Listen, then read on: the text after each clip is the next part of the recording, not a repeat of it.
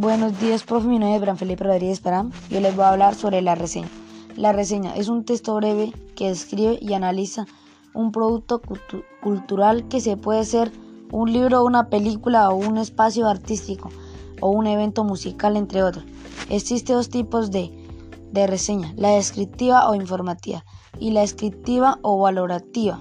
La reseña descriptiva e informativa, también conocida como la noticia, bibliografía, brinda información general que cumple solamente de informar y consumir resumen del contenido de una obra o un resumen de la misma de la misma estructura que puede ser de lo de los capítulos o datos del autor como su biografía, proyectil o profesional. En este modo, si se da hacer una reseña informativa, se podría tener los datos como el nombre, día, el grupo musical, el género y el proyecto artístico, etc.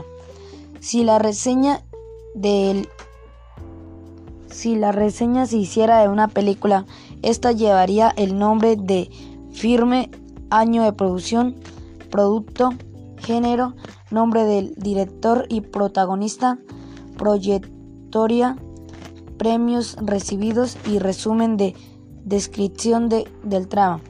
La reseña descriptiva o valorativa ofrece la misma información de la descriptiva, pero la completamente con opciones, análisis y evaluaciones argumentan.